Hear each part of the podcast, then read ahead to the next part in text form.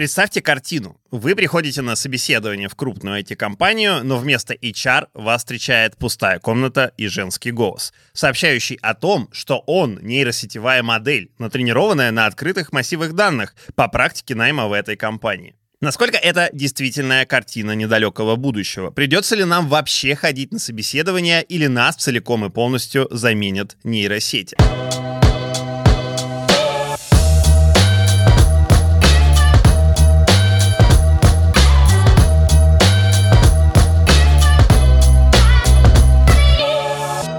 Друзья, всем привет! Вы включили подкаст «Сегодня на ретро». Меня зовут Сергей Епихин. В этом шоу компании Selectel мы говорим про проблемы, которые возникают в жизни айтишников в современном мире. Сегодня у нас будет супер хайповая тема, наверное, может быть, даже главная тема уходящего 2023 года — это нейронные сети как они влияют на нашу жизнь, когда они нас заменят и заменят ли. Сегодня в этом выпуске подкаста мы попробуем с этим разобраться, а помогут нам в этом Владимир Туров, разработчик компании Selectel. Владимир, привет. Привет. Наверное, ты главный любимчик пиарщиков, потому что Владимира приглашают во все подкасты и писать статьи на Хабр. И еще у нас сегодня в гостях Альфред Столяров, руководитель Eve Apps. Альфред, привет. Здрасте, здрасте с большим опытом. Надеюсь, что сегодня расскажешь нам, как и в приложениях, и в других сервисах э, используют нейронные сети. У нас есть один вопрос, который мы задаем э, всем нашим гостям. Альфред, давай начнем с себя. Он звучит так. Как ты думаешь, почему мы тебя пригласили сегодня к нам в подкаст? Скорее всего, потому что я могу показать немножко техническую и немножко бизнесовую часть вот при ответах на любые вопросы, да, в том числе и про нейронные сети. То есть для того, чтобы я показал немножко другую сторону. Владимир, про тебя немножко заспойлерил, кажется, но все равно, тем не менее, как ты ответишь на этот так ты и ответил. Ну, прям скажу, что я не тот человек, который знает все-все-все про нейросети. Просто в какой-то момент я понял, что есть интересная тема, я могу быть ее пользователем и могу объяснить другим людям, как, что происходит. Ну, собственно, я написал пару статей, кажется, это привлекло внимание ну, хорошо, что не санитаров, а только моих коллег. Про санитаров мы узнаем э, в конце этого выпуска подкаста. Давайте представим на секундочку, что мы не на YouTube-канале компании Selectel, э, что слушатели и зрители этого подкаста а, мало разбираются в этом вопросе. Простым языком, условно, вот для взрослого человека, который никогда ничего не слышал про нейронные сети, что это такое? Вот буквально в двух словах. В нашей голове тоже нейронная сеть, но она супер большая, прям невероятно большая для текущих компьютеров. И вот то, что мы сейчас делаем на компьютерах, это мы воспроизводим какие-то частички того, что есть в нашей голове. Там, генерировать картинки, генерировать голос и так далее. И вот если прям совсем удариться в сравнение, можно представить, что нейронные сети — это какое-то домашнее животное, которое умеет делать конкретно одну маленькую-маленькую задачу, но мы не останавливаемся и продолжаем развивать. Мне кажется, что они уже поумнее, чем домашние животные, или нет? Да, конечно, поумнее. Вопрос в какой задаче. Да, очень поэтическое, кстати, объяснение мне очень понравилось. Мы пытаемся повторить себя, да, у нас вот в программе зашито, так сказать, воспроизведение, продолжение вот этого всего, и для нас э, очень интересным событием было бы создать интеллект, который не, ну, биологически не такой, как мы, да, то есть вот мы создали компьютеры, но компьютеры оказались слишком, слишком простые, там алгоритм надо писать, и он делает какие-то совсем базовые действия. А вот нейросети — это то, что дает следующий шаг на этом пути, на создание интеллекта, соперничающего в чем-то с человеческим, да, в чем-то превосходящем, в чем-то еще недостающем, но создание интеллекта. Вот, собственно говоря, это программа, которая позволяет скопировать наш интеллект и выполнить его на компьютере. Мы очень многое копируем от природы, хотим мы того или нет. Физика... Даже не очень много, абсолютно все. Очень сложно изобрести что-то, чего не было до этого. Вот про то, что ты говорил о голос у себя в голове, ты не можешь придумать голос в голове, который ты не слышал. Природа полировала это тысячелетиями. Она полировала это дольше, чем наш род существует. Когда мы говорим про нейронные сети в сознании обывателя, ну, наверное, какие-то такие понятные, хайповые вещи, про которые все сегодня говорят в медиа. Это генеративное изображение, это генеративное видео, это такие текстовые штуки вроде чат GPT. Но какие есть другие примеры более бытового характера, где сегодня нейронные сети уже используются, но обыватель про это, ну, может быть, даже и не знает? То, с чем мы сталкиваемся постоянно, да, это вот звонки по телефону. Так сказать, куда-либо позвонить, ты попадаешь сначала на нейросети, она принимает решение соединять с оператором, не соединять с оператором. Все, все вот коммуникации, да, принятие, мелкие принятия решения все равно делает нейросеть. Сложный пример, например, когда ты пытаешься найти конкретного человека, да, и нейросеть тебе помогает, вот цифровой образ ты ей задаешь, а она тебе находит, кто это реальный человек да, с кем тебе надо познакомиться. Ну, например, там, тебе надо заключить контракт, вот я, так сказать, директор, да, а, надо заключить контракт, и ты ищешь с кем, с кем это происходит, в какой компании тебе это правильно сделать. Нейросеть может тебе помочь найти конкретного Васю Пупкина, с которым надо заключаться. В целом я могу сказать, что часть этих задач решалась еще до нейросетей. Есть такая замечательная вещь, как э, компьютерное зрение CV, и уже там вот не знаю, насколько это правда, недавно на Ютубе увидел, что, мол, даже в Советском Союзе были свои технологии по распознаванию рукописной речи. Да, понятное дело, что те технологии, которые используются сейчас, вот именно эти нейронные сети, непонятно как работающие, они показывают более высокий результат. Но вместе с тем можно вспомнить, например, про такси, которое как-то автоматическим образом говорит, а вот тут стоит N рублей, и ехать ты будешь вот столько-то, потому что у нейросети большой опыт. Там сколько людей ежедневно в Москве или Санкт-Петербурге совершают поездки. Нейросеть такая, ну вот я прикидываю, что в среднем человек тоже так может, но, очевидно, это будет слишком долго. Но это такая популярненькая нейросеть. Ну, еще важно сказать, что э, большие компании, которые влияют на нашу жизнь, Apple и Google, потому что так или иначе, ну, большинство людей пользуются смартфонами, э, которые работают под управлением операционных э, систем от этих компаний, они за последнее время очень много проделали работы. И э, с точки зрения использования нейронных сетей, касается это и индексации информации на наших устройствах, там поиск по лицу, по году, по времени года, можно даже объект какой-то найти в своей библиотеке фотографий. И что самое главное, наверное, это сами фотографии, которые в современном мире уже отошли от той парадигмы, которая была раньше, где ты условно нажимаешь на кнопку, кнопку, матрица э, получает цвет, у тебя сохраняется изображение того, э, что ты видел в реальном мире сейчас. А сегодня э, фотографии с помощью нейронных технологий позволяют делать какие-то ну, невероятные вещи. Вот Google показал новый телефон, и он там умеет, ну, чуть ли не улыбки дорисовывать, uh-huh. а глаза людям открывать, если они их закрыли на фотографии. И таким образом даже уже вот фотография, которая вроде как должна запечатлять какой конкретный момент в жизни, ну, в реальности не совсем этот момент запечатляет. И э, с этим играются даже другие разработчики. Есть уже даже концепты таких э, устройств, которые по геолокации и твоему расположению, куда ты смотришь, э, может с помощью данных, ну, карт просто рисовать тебе изображение, что ты видишь, с учетом даже времени и прогноза погоды, который ты видишь. И я видел эти фотографии.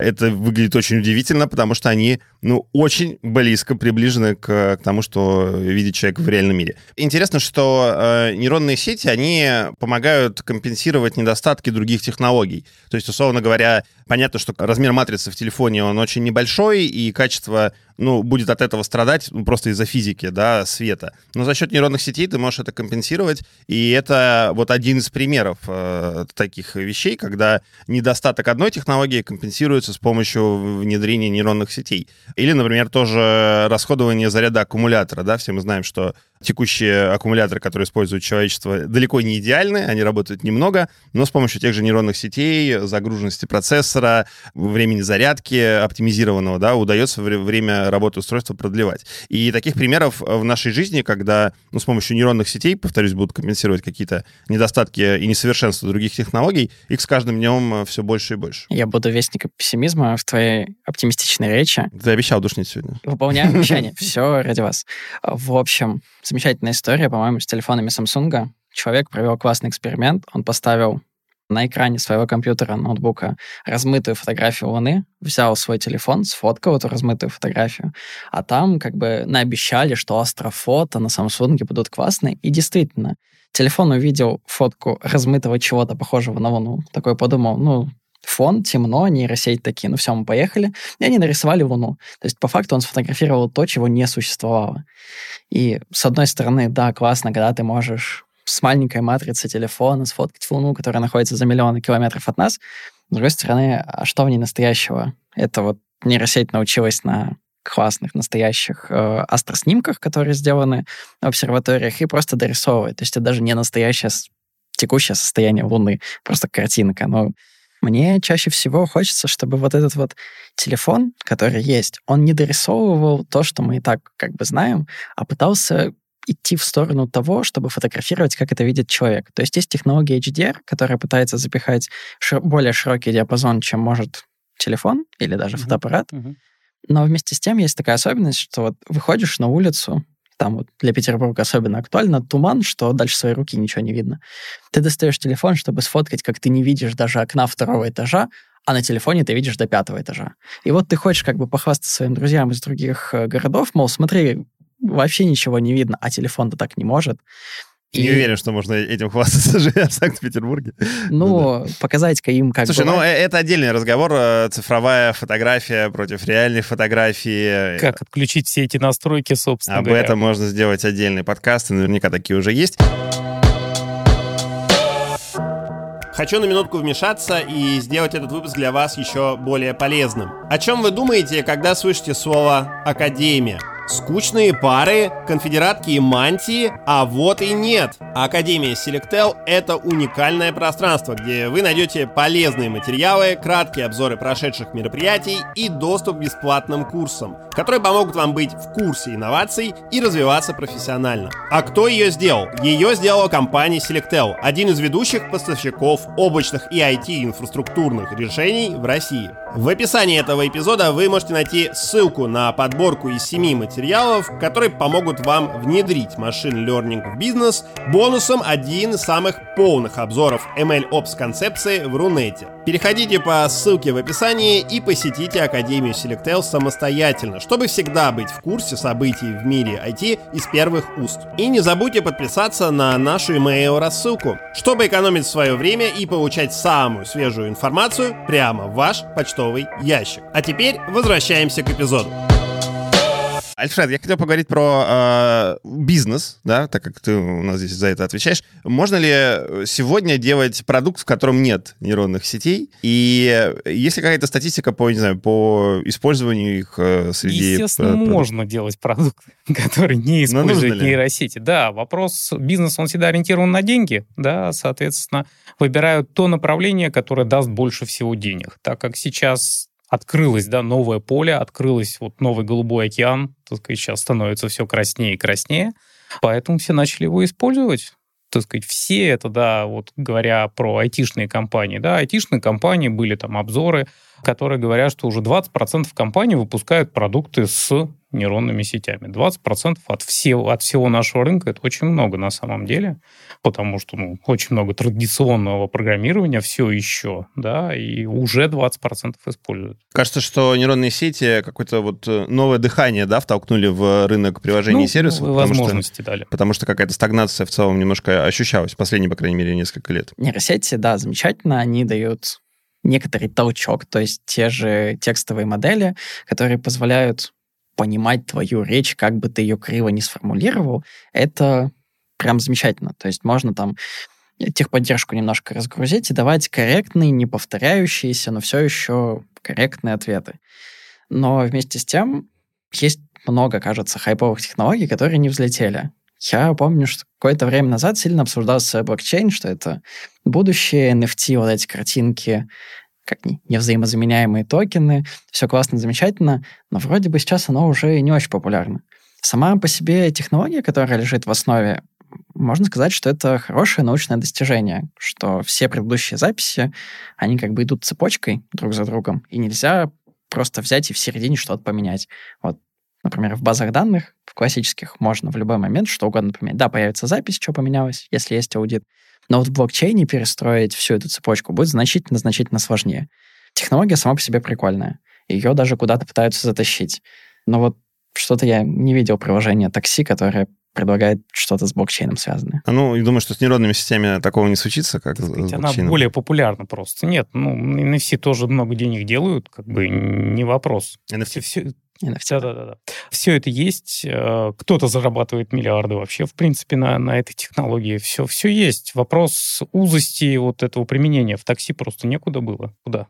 Куда это Куда применить? блокчейн? Владимир, но если не про бизнес, расскажи, а вот в твоем workflow на работе ты сегодня уже как-то используешь нейронные сети, вообще как вот в Selectel? Есть ли у вас какое-то применение нейронных сетей? Есть ли политика применения нейронных сетей? Что тоже важно, потому что а некоторые вот разработчики, я знаю, любят иногда, ну, в некоторых компаниях, где нет политики, они там в чат GPT условно грузят код, а, что, естественно, сохраняется, например, на серверах компании OpenAI, а, что, естественно, чему обычно не очень радуются люди, которые отвечают за безопасность а, в компаниях. Вот расскажи, как у вас это происходит. Я прям на работе использую самое-самое классическое программирование, когда пишешь if-else, и оно работает. Потому что, ну, у нас нет прям такого взаимодействия именно в моем отделе, взаимодействия с клиентами, поэтому нет надобности выражать свою мысль. То есть Copilot у тебя нет никакого? Вот, А, собственно говоря, одна из нейрос- нейросетей. В принципе, вот этими штуками, которые генерят код, я не пользуюсь, потому что, в общем, я стараюсь тренировать свою внутреннюю нейросеть. Да, можно воспользоваться чужими решениями, но когда я пишу это сам, я знаю, что я пишу, я примерно, ну, как бы структуру понимаю, понимаю, где я могу ошибиться. Когда за тебя пишет Copilot, если он написал хорошо, замечательно. Все работает и классно. А теперь представим ситуацию, что он сгенерил 100 строк кода, и оно почему-то не работает. И тебе мало того, что нужно разобраться в чужом коде. Ты его не написал, тебе нужно разобраться в чужом, и только потом поправить и сделать вид, что это твой. Но это невкусно. Я пытался написать э, телеграм-бота на питоне и понял, что такое количество итераций нужно, чтобы что-то уточнить, поправить и всякое такое, что, честно говоря, проще, проще самому. Зависит от твоего уровня программирования, насколько ты доверяешь нейросети. Мгм. То есть никто же тебе не заставляет, да, прям ее кусок кода вставлять. Ну, воспользуйся там идеей. Возьми не 100 строк, да, а вот первые три и пойми, так сказать. Она завершает хорошо функции, процедуры, то, что тебе неохота описывать, там, Табать, вы- табать выходные условия. Ну, это совсем простые вещи, да. То есть делает, делает она вещи, и я думаю, так же и научится. Мы все не любили автодополнение, вот этот Т9, все на телефонах, там он перевирал слова. Ну, привыкли же, появились люди, которые очень быстро набирают с помощью этой технологии. Точно так же появится и кодинг такой же быстрый, как вот набор, да, потому что ты человека оцениваешь не только потому, как качество он кодит, да, но и как быстро он может реализовать вещь. Если такие сети, как Copilot, да, помогают тебе работать быстрее, предположим, в полтора раза, да, ты в полтора раза дороже в глазах работодателя вдруг стал. Или скорее Удобно. наоборот. Или скорее наоборот. А ты получаешь столько же, просто Получаешь работодателю Работодатель тебя ценит гораздо больше. Ну, А, тут явно такой бизнес-подход. В целом, даже немножко защищу всякие эти чат КПТ и Copilot. Действительно, в них есть э, удобства. Например, я вообще разработчик на Python, до этого я писал на C++. В университете изучал Java. И Java, как бы вот с тех пор, когда я изучал, она была Java 6, сейчас там 20 Я не знаю, что там вот этот провал из 14 произошло. И я понимаю, что я не вывожу какую-то тему, а когда вбиваешь в Google, результат не тот. И вот написать чат ГПТ, сказать, подскажи вот по моему кривому запросу, а она такая говорит, а вот смотри, ты можешь почитать вот про это. Я вбиваю вот, вот, вот что она мне подсказала в Google, и я понимаю, что это то, что мне нужно. Просто я не знаю, как называется компонент в терминах именно той предметной области, то есть Java. И ура, я как бы вернулся на правильную тропинку. Мне за меня не написали код, но мне подсказали, куда смотреть. И я в итоге добился результата. А с точки зрения бизнеса, вот э, сегодня вообще стоит такая задача? То есть вот мы, как компания, условно, IT-интегратор, какой-нибудь IT-разработчик, да, мы хотим повышать эффективность труда, мы хотим быстрее решать задачи. Как нам это сделать? И вот идем смотреть на рынок, какие есть решения э, с помощью нейронных сетей. То есть такая задача сегодня стоит перед э, бизнесом? Ну, пока официально, я думаю, нет, пока все готовятся. То есть нет того уровня нейросетей, которые бы прям вот гарантированно что-то помогали, гарантированно что-то решали. Это пока вот диалог между разработчиком, да, и той нейросетью, с которой он работает. То есть если он хорошо научился с ней работать, у него получается гораздо быстрее. Принципе, что ожидаем мы от нейросетей? Ожидаем, что вот они заменяют тех э, разработчиков, которых называют джунами, да, то есть те, которые выполняют какие-то базовые операции, простые, более серьезный программист, так сказать, строит архитектуру, э, ищет какие-то решения, решает какие-то уже реальные проблемы, а они пишут вот простые куски. Вот нейросети — это то, что как раз может помочь вот при решении этих простых проблем.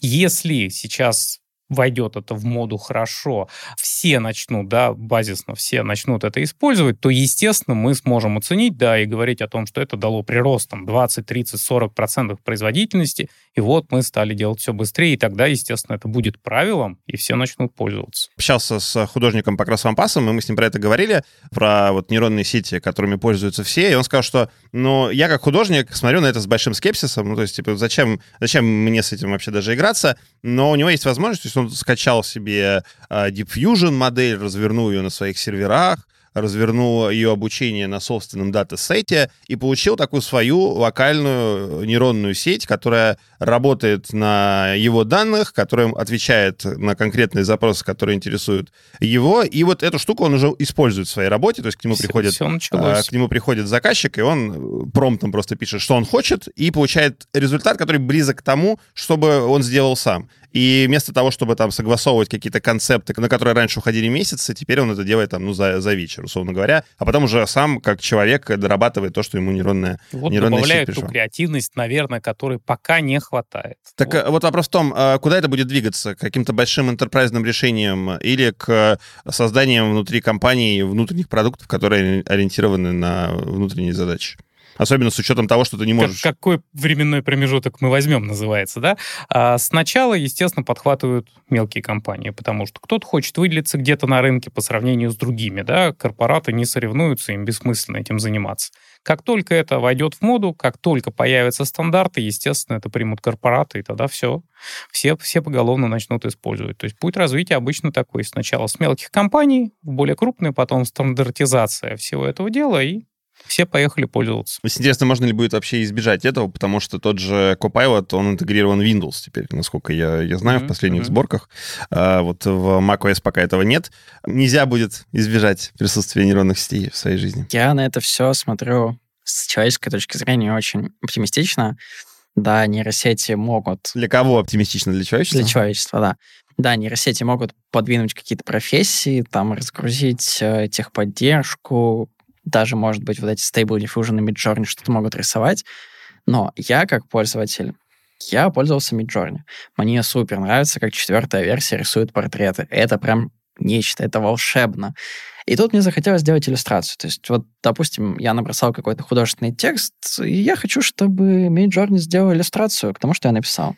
Я страдал. Это очень коротко. Я супер страдал.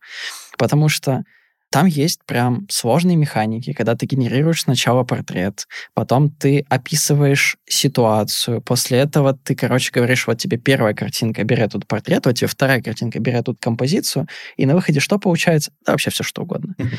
И у Midjourney пятой версии с этим стало чуть получше, но все еще ты говоришь, нарисуй мне четыре человека, и он тебе генерит три, пять, шесть и один. И такой, а еще раз? И он там ну, с десятой попытки нарисует тебе действительно четырех человек. А теперь представь, этих четырех человек еще нужно позиционировать. Да, я согласен э, с твоей точки зрения, что вот художник себе накачал своих же работ, взял какую-то модель, допустим, той же Stable Diffusion, научил ее рисовать в том же стиле, сказал, нарисуй мне хоть что-нибудь. Она нарисовала с кривыми пальцами, с заваленным горизонтом. Он художник он это поправит. У меня в плане рисования mm-hmm. руки растут из того самого места, и если мне Midjourney сгенерировал 6 пальцев, все, до свидания. Я не смогу использовать эту картинку, потому что типа фу-фу-фу такое вообще показывать. А перегенерить, составить Midjourney, перегенерить именно пальцы я тоже не могу. Но согласитесь, что за год, наверное, прошедший, прогресс э, модели невероятный. да. И вот ты говоришь, что сегодня 6 пальцев. Мне кажется, что... Э... 25-го года подождем, все будет, не переживай. Почему 25-го? Ну, надо дать хоть какой-то а. еще лах, так сказать, я директор, прости. плавно переходим к теме, которая есть э, в обществе. Это страх перед э, всем новым, а страх перед появлением новых технологий. Мы вспоминали художников, опять же, да, и художники, наверное, одни из первых, э, кто пострадал. Ну, вот можно вспомнить художники, актеры озвучания, что вот сегодня нейронные сети хорошо генерируют. Редакторы уже близко, кажется, У нас был вирусный ролик этого. про Тулу, пряник э, ест Киану Ривз. Да, да, пряники Все, Всем заказчикам отослали, что пряники и стулы ест. Да, вообще да, великолепно. Это тоже подход к информации, наверное, отдельно про это можно поговорить, потому что в современном мире уже А, очень сложно идентифицировать перед тобой. Если раньше ты видел какую-то картинку и шел, допустим, проверять в поиске Гугла, публиковалась ли эта картинка ранее, оттуда ли эта картинка, то теперь тебе нужно сделать это, а потом тебе еще нужно сходить на специальный сайт и проверить, не сгенерировано а, ли это изображение. Просто нужна теперь нейросеть, которая сможет опознать, была ли сгенерирована данная картинка другими нейросетями. Да, а возвращаясь к проблематике. В общем, люди боятся, что нейронные сети их заменят, насколько это актуальный страх и как вообще в ближайшее время с этой точки зрения изменится рынок труда. Мы уже говорили про джунов, в котором мы сейчас непросто объективно говоря. И чем дальше, мне кажется, тем сложнее будет. В общем, как вы на это смотрите? Мы даже в компании опрос про это проводили. Боятся ли наши программисты того, что кто-то их заменит? Подавляющее большинство вообще никак не боится, потому что все прекрасно понимают, что требуется долгий путь развития. Да? Естественно, потребуется адаптация. Айтишники, они вообще люди, которые все время меняются, появляются новые технологии, как грибы и без нейросетей. Соответственно, приходится все время учиться. И они понимают, что в какой-то момент этот инструмент станет нормальным для работы, все начнут использовать, они тоже выучат и тоже начнут его использовать. Просто профессия немножко иначе будет называться, да? Кто-то уйдет в ноу-кодинг и будет писать текстом программы и какая-то там... Оператор нейрос... ВМ опять. Да-да-да. Оператор нейросетей. Какая-нибудь нейросеть ему будет строить правильный код на этом, да? Кто-то будет писать эти же нейросети. То есть все поделятся просто на немножко другие профессии и продолжат. Как быть джунам?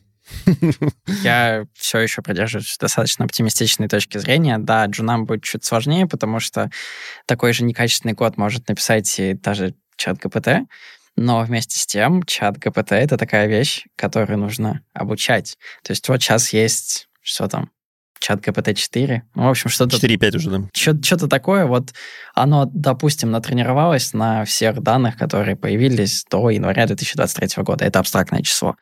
А в феврале 2023 года Google выпускает какой-нибудь новый классный фреймворк, который должны изучить все, потому что это будущее фронтенда, потому что Google так постановил. А чат ГПТ еще не научилась. Ей не на чем научиться. Я думаю, Google там заранее уже подсуетился, уже дал так сказать, Но... кучу написанного кода на этом новом фреймворке. Мы же приближаемся к э, моменту создания сильного ИИ, да, и, ну, момент создания сильного ИИ — это момент, когда нейронная сеть сможет обучать сама себя, да, да. не нужен будет для этого человек.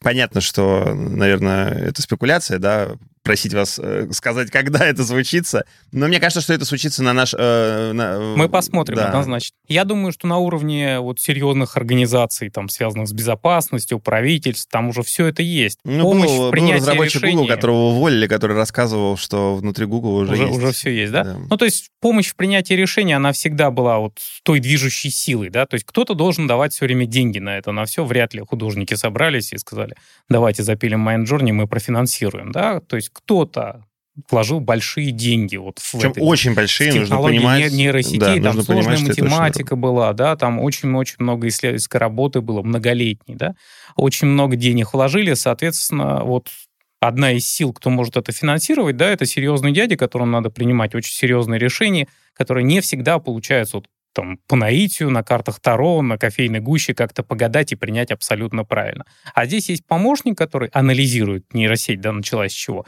Это анализатор информации, потом, да, деление на группы, так сказать, вот разделение этой информации, потом генерация такой же информации, как она анализировала на первых шагах. Вот, соответственно, вот первыми двумя шагами очень сильно пользуются ребята, кто принимает решения, то есть просмотреть там, я не знаю, ну какой-то простой пример, прочитать миллионы книг, да, чтобы выбрать из них вот какое-то зерно истины, человеку очень сложно, да, там у него скорость чтения довольно низкая, а нейросети очень быстро. Быстро а... прочла, выбрала это зерно, и человек его увидел, да, вот эти замечательные цифры 42, да, вот получил ответ, а дальше с ним что-то делать. Это мы 20 лет капчу в Google разгадывали, чтобы... Тренировали, обучить, естественно. Да, чтобы обучить нейронные сети. Есть такая легенда, что вот как раз-таки, когда мы решали капчу, мы не решали капчу. Ну да, что... да. Я, я уверен, что так, так оно и есть, да. Подсказывали и тренировали, все правильно. Ну, как-то это должно было зародиться с чего-то. Но появление и момент появления сильного и это, конечно, такой футуризм, но мне кажется, что это момент ближайшего будущего. Интересно с точки зрения истории человечества, как мы, как вид, пройдем этот момент, потому что это такой, ну, прямо скажем, цивилизационный вызов, да, может быть, на этом история человечества и закончится э, в какой-то момент э, после, после создания. Сказать, что... И ну, во-первых, люди в интернете любят наводить панику, потому что это прикольно для тех людей, которые это наводят, а не те, кто боятся, очевидно. А люди беспокоятся. Чат КПТ понимает уже не только текст, но и внезапно картинки. Оно может описывать что-то на картинках страшно, о, оно нас захватит. И тут я вижу такую проблему. Ну, опять же, это такое, скорее, очень банальное описание, но чат ГПТ, оно работает на наших данных. Чат ГПТ никогда не напишет тебе сообщение в Телеграме, потому что ей захотелось. Она реагирует на то, что ты ей написал. Вот ты ей написал что-нибудь, она тебе как-то ответила. Возможно, не так, как ты хочешь, но она ответила. Гораздо страшнее, когда там вот эти собаки Boston Dynamics, которые ходят и держат какие-то стреляющие дудки у себя на голове, это там нет чат ГПТ, там есть то самое компьютер vision, которое известно давно, которое может распознавать человека, и как бы вот это ближе к терминатору, чем чат ГПТ, который открывается у нас в веб-интерфейсе. Бояться стоит искусственного интеллекта? Думаю, что да. Бояться именно чат ГПТ? Думаю, что нет. С точки зрения регулирования, все мы прекрасно понимаем, что эти компании за все хорошее против всего плохого, что мы хотим изменить... Привет, корпорации зла. Да. Evil Corp, тот самый, да. Что мы хотим изменить мир в лучшую сторону, но по э, благими намерениями, да, дорога иногда заводит не туда. А с точки зрения регулирования создания искусственного интеллекта. Мы видим, что сегодня в обществе предпринимаются какие-то попытки, ну, не то чтобы регулирования, но хотя бы старта дискуссии вокруг этого. Вот было письмо знаменитое, которое просило приостановить разработку чат GPT. Возможно, его написали из офиса Гугла, который немножко отстает от компании OpenAI, но это не точно. В любом случае, мы видим э, истории, вот недавно была в нашем обществе, где актриса озвучания в публичное поле просто вышла, потому что так получилось, что ее, на ее голосе натренировали нейронную сеть, и она, ну, по сути, как владелец этого голоса, ну, потеряла работу, потому что теперь она не нужна, можно просто ее голос использовать э, в других проектах. И то тут, то там мы видим подобные истории. ArtStation, забастовка художников тоже можно вспомнить. Короче, примеров уже за этот год было достаточно. И кажется, что здесь мы подходим к какому-то правовому регулированию всей этой истории. Интересно узнать ваше мнение, как вы считаете, нужно оно, не нужно, что это должно быть. Это какой-то комитет по правде тот самый, да, который должен решать, какие данные загружать э, в нейронную сеть, какие не загружать. Как здесь подойти с точки зрения открытости, да, если мы говорим про ту же компанию OpenAI, мы вообще не знаем, на каких дата-сетах они обучают чат GPT, и это является коммерческой тайной компании, они это не раскрывают. В общем, как вот быть с этим э, непростым, э, непростым вопросом регулирования со стороны государства? И нужно ли оно? Со стороны государства или всех государств? Всех государств. Наверное, конечно. да, это должно быть что-то на всех, да, но опять же, у нас есть живой пример, у нас есть оружие, в некоторых странах его продают, и ответственность, собственно говоря, очень простая. Кто управляет, тот и виноват. Да, соответственно, с нейросетью будет все точно так же. Они адаптируют эти законы по тому же принципу, скорее всего.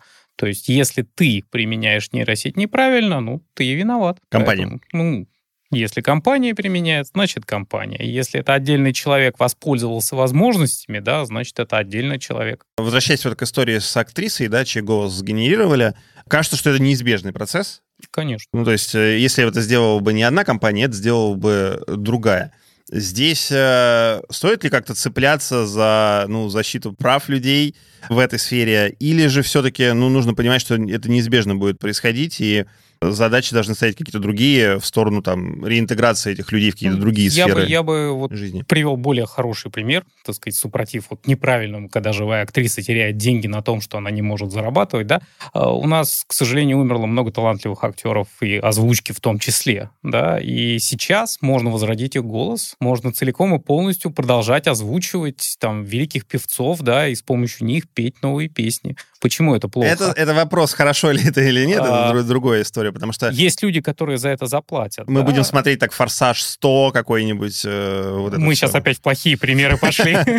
Нет, есть хорошие примеры. Вот, например, польская игровая студия CD Projekt Red, авторы Киберпанка, вот у них вышло недавно дополнение, и, собственно, актер один озвучания, он ну, скончался, пока они разрабатывали дополнение, они как раз с помощью нейронных сетей ну, доозвучили вот эту часть игры, которую они добавили. вот инструмент, да, и мы можем использовать его правильно и неправильно. Ответственность равно на человека, который это делает. У любых технологий нерастевых будет и хорошая сторона, и плохая. Как есть программисты хорошие, которые пишут э, софт, развивают компании, так есть и head, которые просто ломают, потому что им это нравится. А Я вспоминаю слушание в Конгрессе США, где Марк Цукерберг сначала выступал, а потом представитель ТикТока.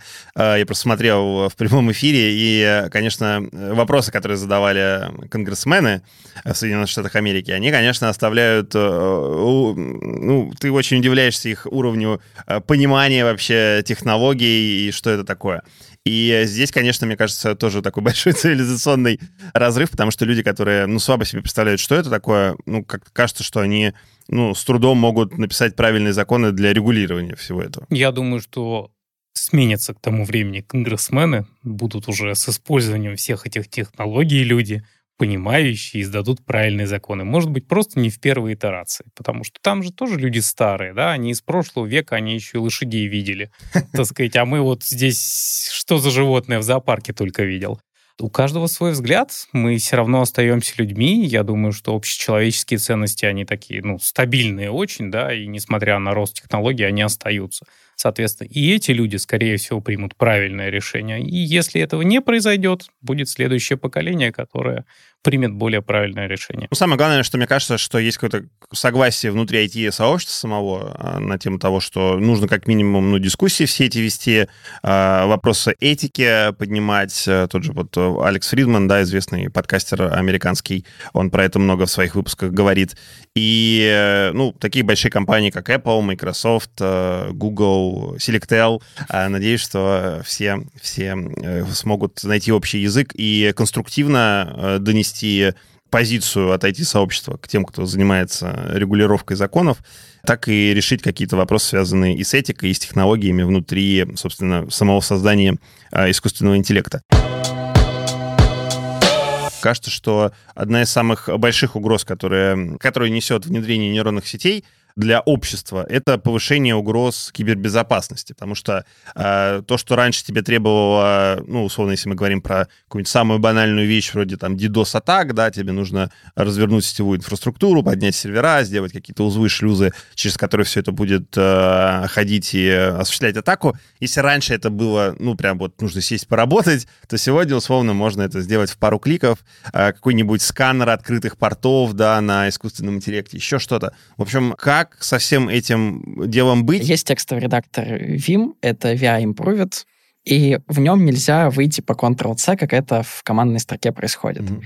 И была шутка, что вот ты не знаешь, как выйти, и он не реагирует на другие нажатия. Единственное, ну, там есть шутки, мол, программист 20 э, лет работал в Vim, потому что не нашел выход, mm-hmm. или что давайте перезагрузим компьютер, потому что это единственный способ. Сейчас, если ты зайдешь в Vim, ты нажимаешь Ctrl-C, он такой говорит, чтобы выйти, напишите вот это. Ты пишешь, и вуаля.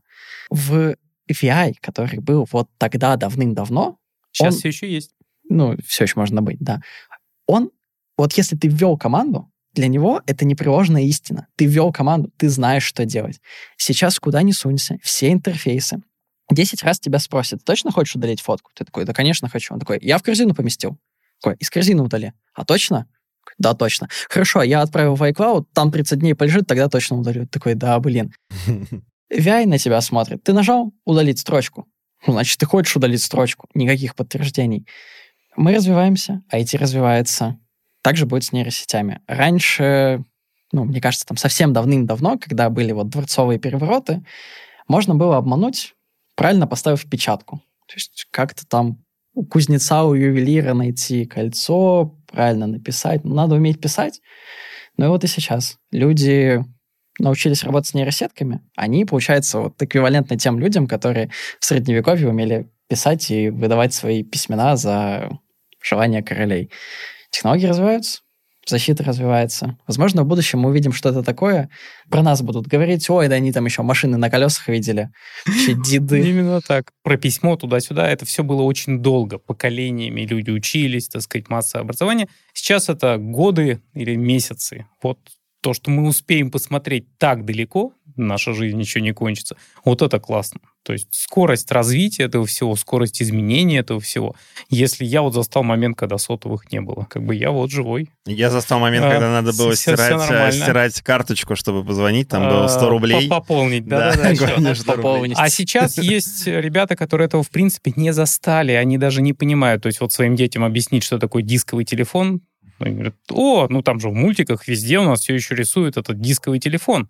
Да, дискетка. Вот, Почему и... трубка на иконке? Или вот, дискетка вот. Или дискетка, что да. такое сохранить. Да, это очень сложно для понимания вот людям, которые уже сейчас работают, зарабатывают деньги, большие деньги, собственно, принимают серьезные решения, а они этого всего не застали. Вот круто то, что скорость идет вперед, и нейросеть — это то, что подгоняет нас еще быстрее дальше. С точки зрения безопасности, здесь, конечно, страшный момент, когда, опять же, появится искусственный интеллект, сильный, условно говоря, и в руках тех, кого он появится, это как раз будет вот тот инструмент, когда, условно, меч будет, а щит еще нет. И будет какой-то, наверное, не очень большой промежуток времени, когда ну, многие подходы к криптографии, к шифрованию покажутся под большой угрозой. И вот этот момент э, всем нам нужно будет... Я думаю, есть пережить. люди, которые думают, не только мы об этом.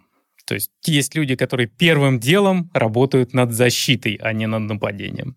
Соответственно, вровень идут. С криптографией были проблемы, вот пророчили же квантовые вычисления, которые приравняют два класса математических задач. Вот есть НП, которые не полиноминальные, которые, в общем, не решаются каким-то уравнением по щелчку пальцев. Нужно сидеть и перебирать. И вот криптография как раз НП, если я ничего не путаю. Uh-huh. А если придут квантовые вычисления, эти задачи приравняются, и вся вот эта криптография, которая строилась десятки лет, она будет по щелчку пальцев взламываться. Страшно? Страшно. Нейросети, кстати, нет. У нас есть рубрика в нашем подкасте, где мы просим наших гостей немножко поговорить э, на корпоративном языке, как вы обычно общаетесь со своими коллегами, заказчиками, партнерами и клиентами. Соответственно, я зачитаю вам фразу, э, которую мы придумали, которая звучит максимально некорпоративно. А вам нужно ее перевести на корпоративный язык. Альфред, давай с тебя начнем. Забудь об этой глупой идее, это не сработает. Как бы ты написал это на корпоративном? Ну, еще раз, да, есть ряд подчиненных, которым так надо сказать. А, ну, если мы говорим, да, о, так сказать, любезном политически верном языке, Скорее всего, я бы сказал, что есть и другие решения данного вопроса. Давай пройдемся по ним и выберем максимально качественное. Четко. Твоя очередь. Результаты этого проекта просто отвратительные. Ты разве не можешь сделать что-то хотя бы раз нормально? Не бывало у тебя такое? Никто не писал, надеюсь? Я, может, и душнила, но все-таки не совсем токсичный, поэтому я обычно использую более лаконичные выражения. Я бы сразу выкинул ту часть, которая приходит на личности и говорит сделать хоть раз нормально. Я бы использовал контекст. У нас есть всякие задачки, у нас есть всякие эти, в зависимости от того, насколько я хочу сильно обидеть человека. Насколько сильно я хочу вот толкнуть к той мысли, что вот типа ты совсем ничего не делаешь. Можно сказать, смотри, у нас есть как бы план, и если человек Давай любит, его придерживаться. Любит трудиться, то можно сказать, типа, представь, ты сейчас месяц работаешь, прям ты стараешься, я вижу, что ты стараешься, даже если я не вижу. И вот ты сейчас скажешь, ты продолжишь заниматься, не укладываться в срок, и начальство просто скажет, замораживаем проект, и все. Ты будешь рад, что твою работу просто положили в ящик или нет? Я бы вот так апеллировал к чувству человека, что он делает что-то не бесполезное. Но если человек э, честно сознается всеми невербальными признаками, что он не готов делать эту работу и не хочет, то, возможно, некорпоративный стиль — это единственный способ донести до него правду. Ну, это же не поможет. Не поможет. Этой рубрикой мы боремся с токсичностью в IT. Друзья, берегите чувства своих коллег и близких. Э, это важно. Э, давайте поговорим немножко про какой-то такой понятный, может быть, э, понятные примеры. Э, расскажите, как вы используете, какие используете нейронные сети вот в своей жизни, для каких задач, может быть, поделитесь вот именно личным опытом. Давайте, вот самое простое, что легло прям с появлением чата GPT, наверное, с третьей, по-моему, версии. Тех, кто общается на английском языке, а так как мы, естественно, не нативные носители, а приходится писать заказчикам, которые нативные, нативные, да, их попросили прогонять этот текст через чат GPT, чтобы сделать его более плавным, более корректным, использование слов стало более правильным. Естественно, заказчики отреагировали на это замечательно.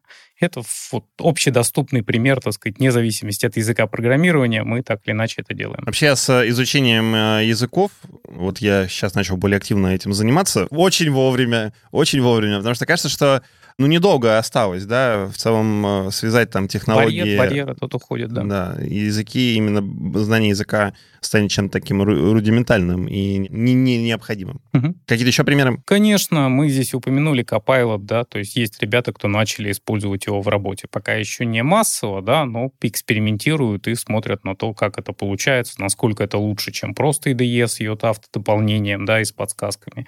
Так у кого-то хорошо получается, у кого-то не очень. Вот основные примеры в использовании как у программистов вот эти. Есть еще примеры со стороны дизайнеров, да, мы тоже на не попробовали, и Кадинский еще есть же, да.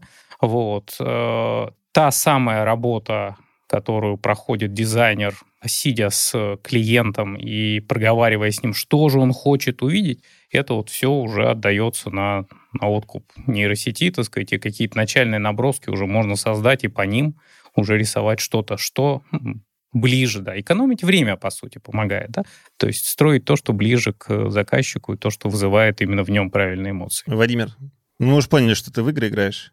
Да, играю, приходится. Прикольно. Очень... По работе тебя в селектор заставляет?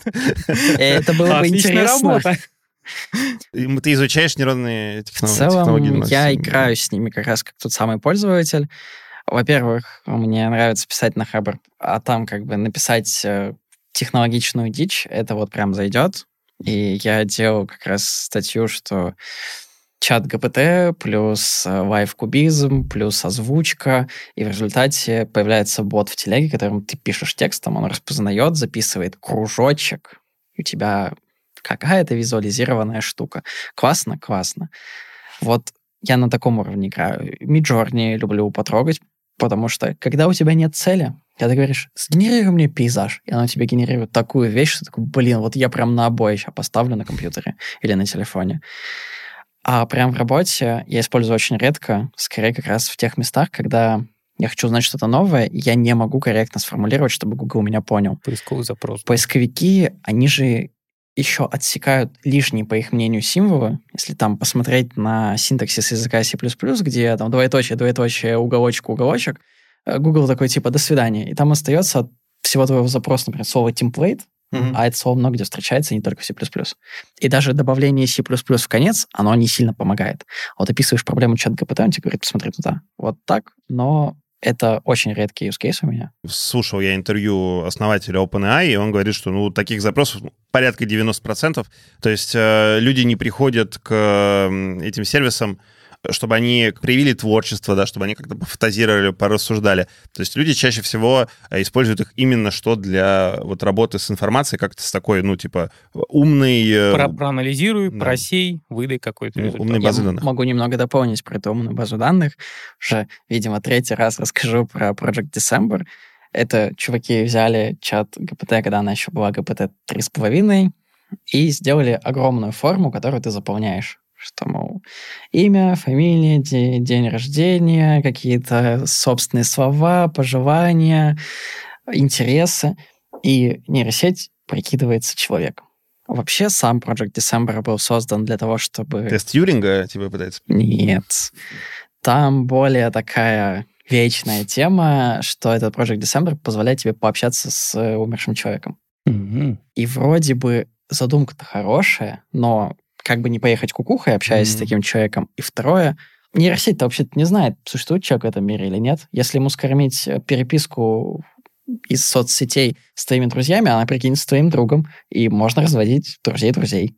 И это уже как бы опять моральный аспект. Скинь сотку, некогда объяснять вот, эта история. Что касается меня, а, вот ты про поиск упомянул, у меня есть специальное расширение для браузера, которое рядом с поисковой выдачей обычной системы выдает поисковую выдачу как бы из чат GPT, очень удобно. Полезно собрать какую-то полуинформацию, но верить чат GPT нельзя. Все нужно факт-чекать за, за ним, потому что есть иногда ошибки, есть парадигмы. Я смотрел одну конференцию, там рассказывали, что а, в какой-то момент чат GPT понял подход человечества к новостям, что есть как бы новость, которая ссылается на какой-то источник, ну, и такой паттерн понятный, да, новостной службы.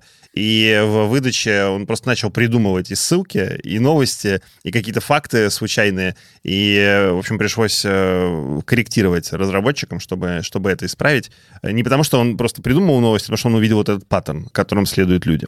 Вот. А пользуюсь ChatGPT и пользуюсь, э, если говорить про сервисы, то во многих уже есть нейронные сети. Вот я э, и Notion активно пользуюсь, и есть еще такой текстовый редактор Craft, то внутри у них, у них есть э, собственные нейрон, нейронки, которые на базе ChatGPT тоже построены, насколько я понимаю, обращаются к нему по API. Достаточно удобно, можно форматировать как-то текст, проверить на ошибки, расставить знаки препинания, раскидать текст в табличку, еще что-то. Это прям на удивление очень неплохо уже работает, и то, чем ну вот я прям регулярно каждый день пользуюсь. Ну и вот недавно была конференция Adobe, она проходила в США, где они показывали новые, новые возможности. Тоже очень интересно, что ну буквально а, условно текстовым промптом в ближайшем будущем можно будет создавать и видеосцены, и анимации. Там показывали, например, человека, который идет, и прям ты условно пишешь видеомонтажку, у него там желтый галстук меняется на синюю бабочку, синий костюм меняется на розовое платье и так далее. Понятно, что сейчас это требует больших вычислительных мощностей, генерировать можно какие-то короткие отрезки, но очевидно, что по мере там развития технологического прогресса все это будет и дешевле, и быстрее, и приведет э, к интересным изменениям с точки зрения контента, как мне даже кажется, потому что будет очень большое количество контента в ближайшем будущем, потому что порог входа будет все меньше э, во всю эту историю. Сейчас, сейчас отлично прозвучало большое количество контента. Еще сейчас больше. Сейчас уже Еще больше. население не способно, да, у нас э, основным критерием сейчас стало доверие информации, да, то есть э, информации слишком много, чтобы мы ее всю знали или хотя бы могли охватить, и мы сосредоточились на том, что на тех источников, которым доверяем. А что делает нейросеть, да, она говорит, ну, таких источников больше нет, ребята. Ну, да. Доверять ничему нельзя. Еще одна проблема э, сильного искусственного интеллекта, я читал исследования ученых, э, те самые цифровые наркотики, как э, в нашем детстве были, которые ты слушаешь, аудио, аудио, наркотики, как так наркотики Да-да-да. плохо, любые, даже аудио.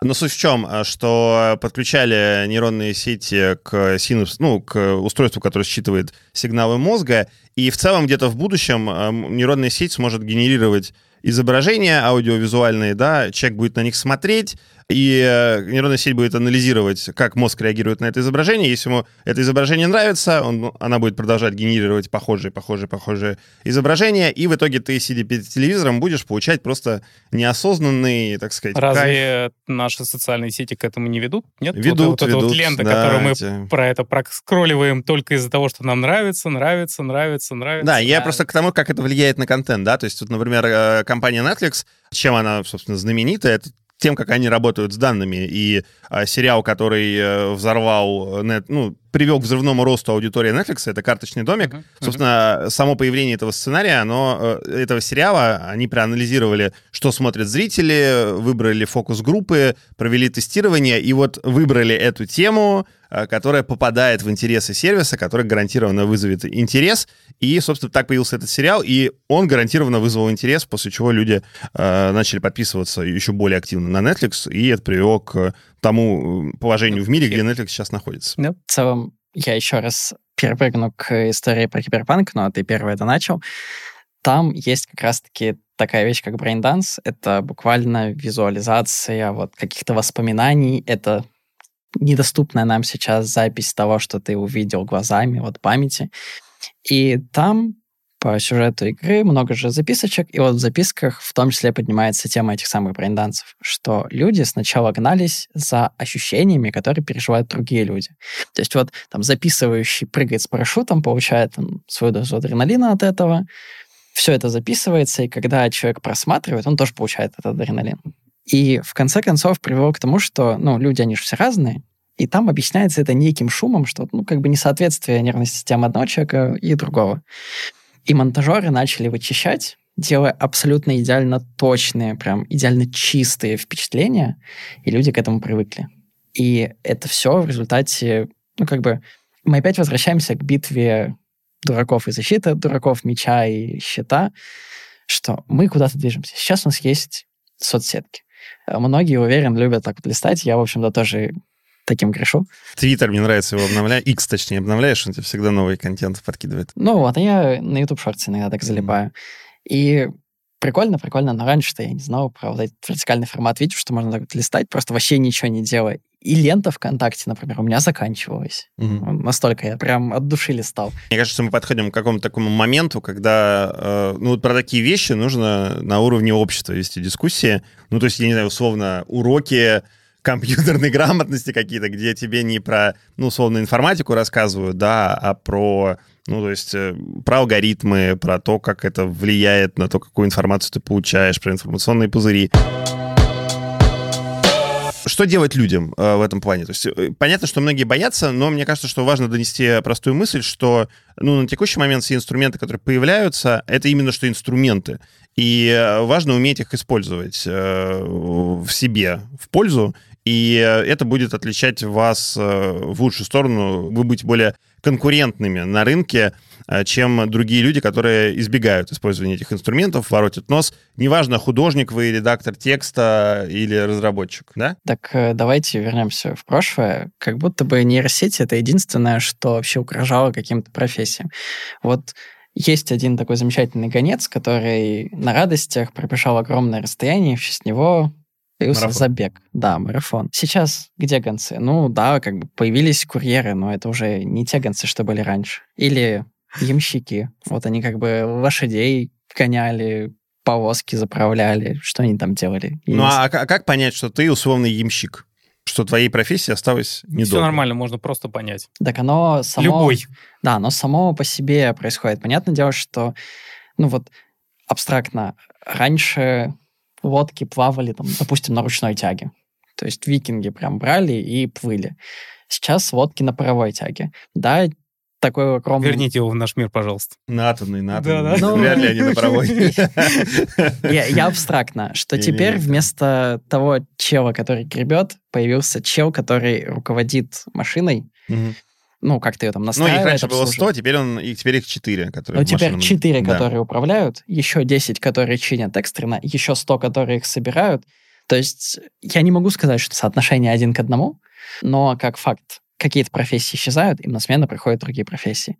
Исчезнет э, чел, который, вот как мы сейчас с вами говорит ртом, ну окей, появится человек, который там настраивает машину, которая говорит ртом.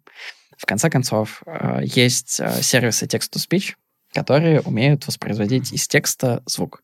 Они не могут в интонации, но у них есть инструмент, поставь апостроф сюда, поставь запятую здесь, поставь пробел там, и вот уже вместо монотонной тарабарщины, вот так вот сказанной, у тебя появляется что-то, что можно выдать как прочитанное стихотворение и неотличимо от человека. Но это же, э- этим тоже нужно заниматься. Это тоже должен быть один человек, который это умеет. Вопрос очень философский. Вот люди все делятся, да, по профессиям, по призваниям, э, банально как. Что-то у него получается хорошо. Вот есть человек, который хорошо говорит голосом, и он плохо делает все остальное. И вот эта профессия исчезает, да, вот и что дальше? Да, он может расставлять запятые, кавычки и все такое, и писать тексты, но он делает это хуже, чем он говорил голосом. Его особенность была в том, что он говорил. Если раньше прогресс э, позволял дойти этот путь, да, то есть ты своей смертью там заканчивал все это, и все равно где-то был нужен и продолжал в профессии, то сейчас это так быстро меняется, что ты потратил там 5, 6, 10 лет своей жизни, свой голос тренируя, настраивая, получал специальное образование, какие-то вокальные курсы туда-сюда, и через месяц появилась, вот как ты вышел на работу, через месяц появилась нейросеть, которая тебя полностью заменяет, через полгода твоя профессия просто исчезла. Ты выбросил вот это все, что было до этого, все свое прошлое, да, и вот чем бы заняться. Но я думаю, в любом случае, что э, человечество э, это вещь очень адаптируемая, да, то есть мы все все поколения, все вот наша история построена на адаптации к каким-то условиям. Соответственно, условия поменяются, и мы адаптируемся. Если поставить себя сейчас на место каких-то молодых ребят 18-летних, я бы прям очень сильно долго думал, куда бы мне идти, на кого мне учиться. Пошел бы вот на врача, наверное, потому что кажется, что вот это точно пока еще, пока еще э, пригодится, и то э, мед вот эти все тех стартапы, которые там анализируют. Ну, вроде все шаги пройдены уже для того, чтобы ты не заметил перехода от э, физического врача Да, к да. а, нейросети. Ну, в любом случае, там ст- ст- стоматолог. Вот, кажется, стоматолог — проверенная, проверенная тема. Уже роботы делают операции, все нормально. Ну да, есть да Винчи. Вот, этот, э, Вот, соответственно, ему наденут красивое лицо, и все. И ляжешь точно так же, заснешь, проснешься с двумя рядами. Что мы можем молодым ребятам подсказать в этой сфере? Как определить профессию, которая будет востребована